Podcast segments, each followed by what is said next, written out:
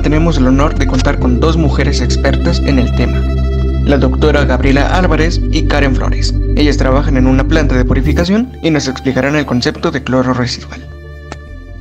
Buenas tardes. El cloro residual es un criterio muy importante al determinar la calidad del agua. El cloro residual es el cloro que queda en el agua después de que parte del añadido reaccione con el proceso de desinfectación de esta.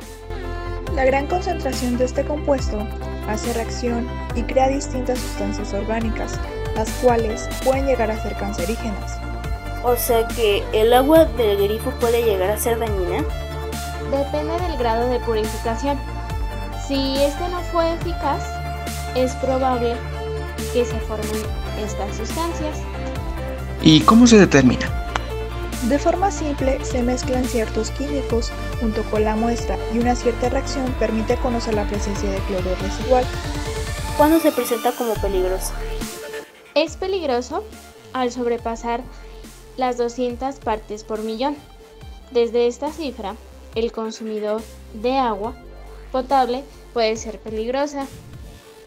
Entiendo. Y es por eso que la correcta limpieza del agua puede prevenir grandes enfermedades. Exactamente, muchas gracias. Es un gusto tenerlas aquí. Gracias igualmente.